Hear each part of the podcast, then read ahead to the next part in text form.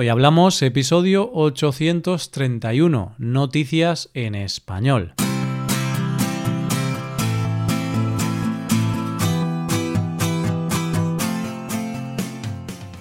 Bienvenido a Hoy Hablamos, el podcast para aprender español cada día. Ya lo sabes, publicamos nuestro podcast de lunes a viernes. En nuestra web tenemos contenido extra relacionado con este episodio puedes ver la transcripción completa y una hoja de trabajo con explicaciones y ejercicios que te ayudarán a practicar el vocabulario de este episodio. Este contenido solo está disponible para suscriptores premium. Hazte suscriptor premium en hoyhablamos.com. Hola, oyente, ¿qué tal estás? Ya llevamos muchos días encerrados en casa y la desesperación va creciendo poco a poco. Pero si lo piensas bien, cada día que pasa es un día menos para disfrutar de la calle y de la primavera. Y mientras nos imaginamos qué haremos cuando salgamos, ¿qué te parece si vamos a las noticias de hoy y nos relajamos un poco? Primero hablaremos de una pequeña obra maestra, después conoceremos una genial campaña de marketing y terminaremos con una persona que hizo un buen uso de la creatividad. Hoy hablamos de noticias en español.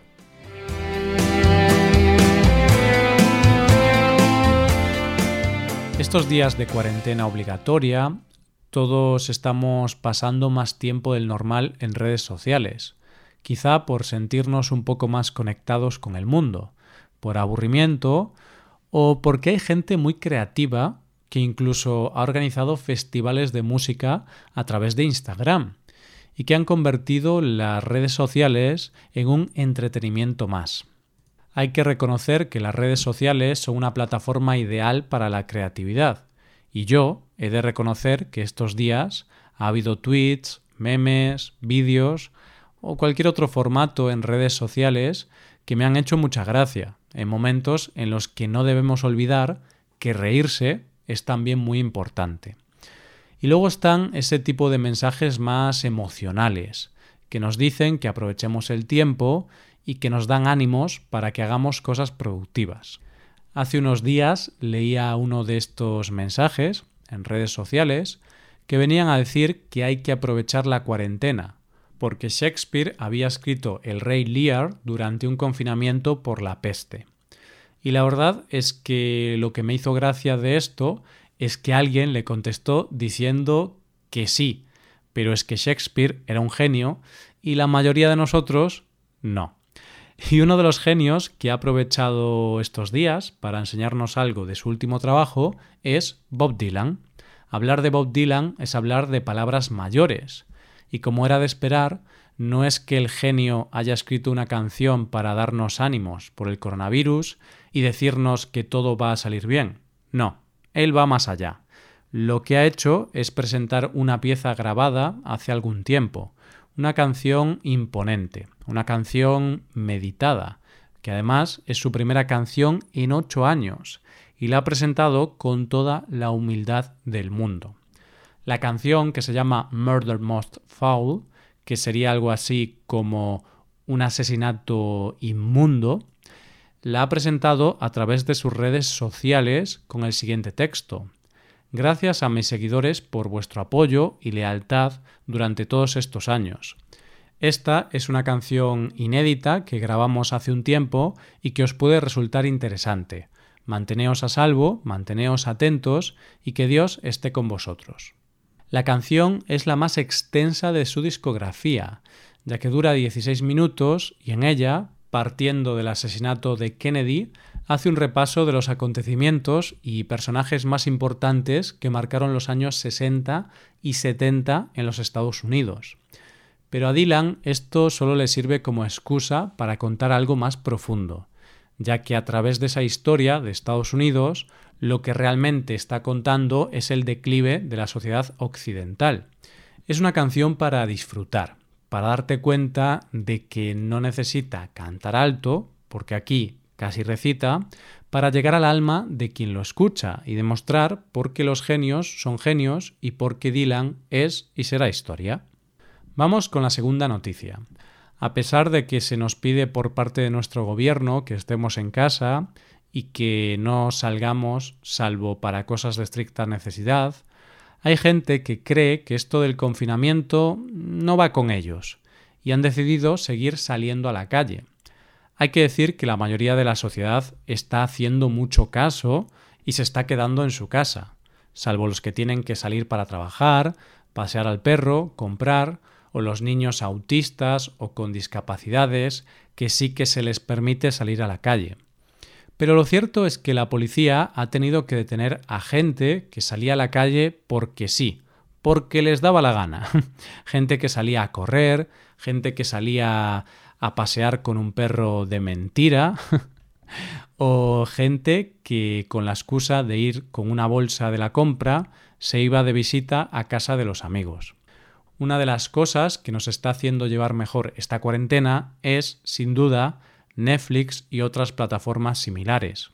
Hay que darle las gracias a Netflix porque ha colaborado activamente con sus campañas oficiales para que nos quedemos en casa y ha creado una aplicación llamada Netflix Party para que podamos quedar con amigos de manera online para ver su contenido.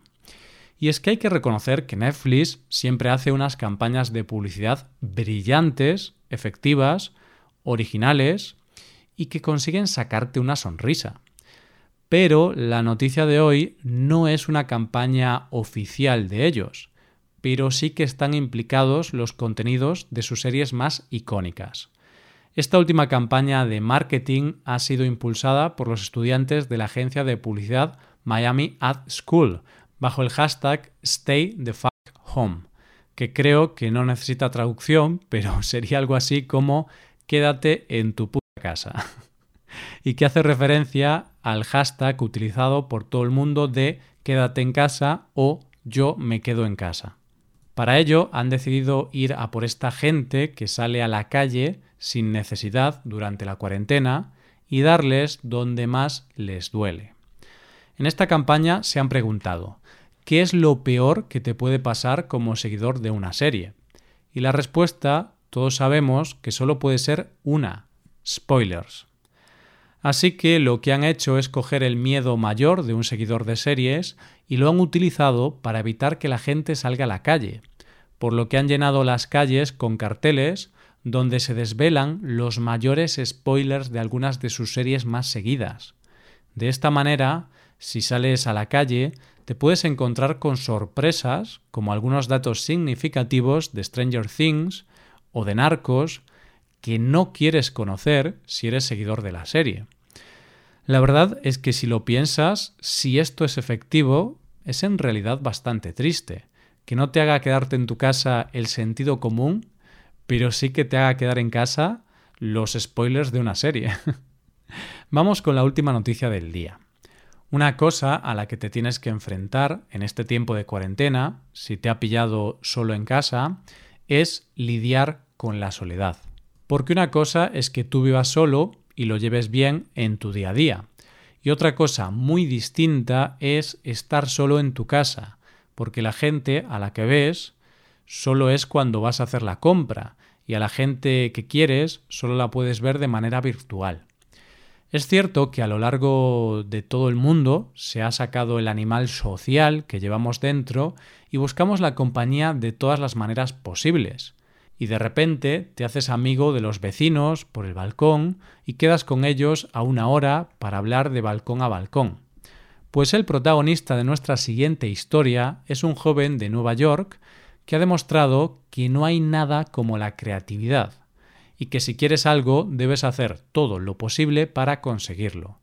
Jeremy Cohen es fotógrafo y esto de la cuarentena le ha pillado viviendo solo en la ciudad de Nueva York todos los días, Jeremy, como todos los privilegiados que tienen un balcón o terraza, sale para tomar un poco el aire e interactuar con sus vecinos. Jeremy se dio cuenta de que en el edificio de enfrente todos los días salía una chica a la terraza del edificio para tomar el aire y bailar.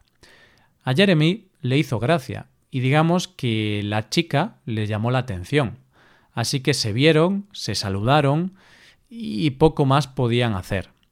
Pero Jeremy no dejaba de pensar que realmente quería hablar con aquella chica. sentía que podía haber algo especial entre ellos y sobre todo le gustaría tener a alguien con quien hablar. Así que Jeremy decidió que le iba a dar su número de teléfono para hablar de una manera más directa, pero la distancia entre los edificios lo hacía bastante complicado.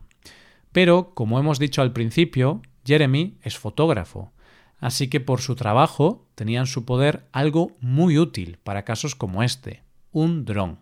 En el dron pegó un papel con su número de teléfono y se lo hizo llegar a la chica que recibió el mensaje.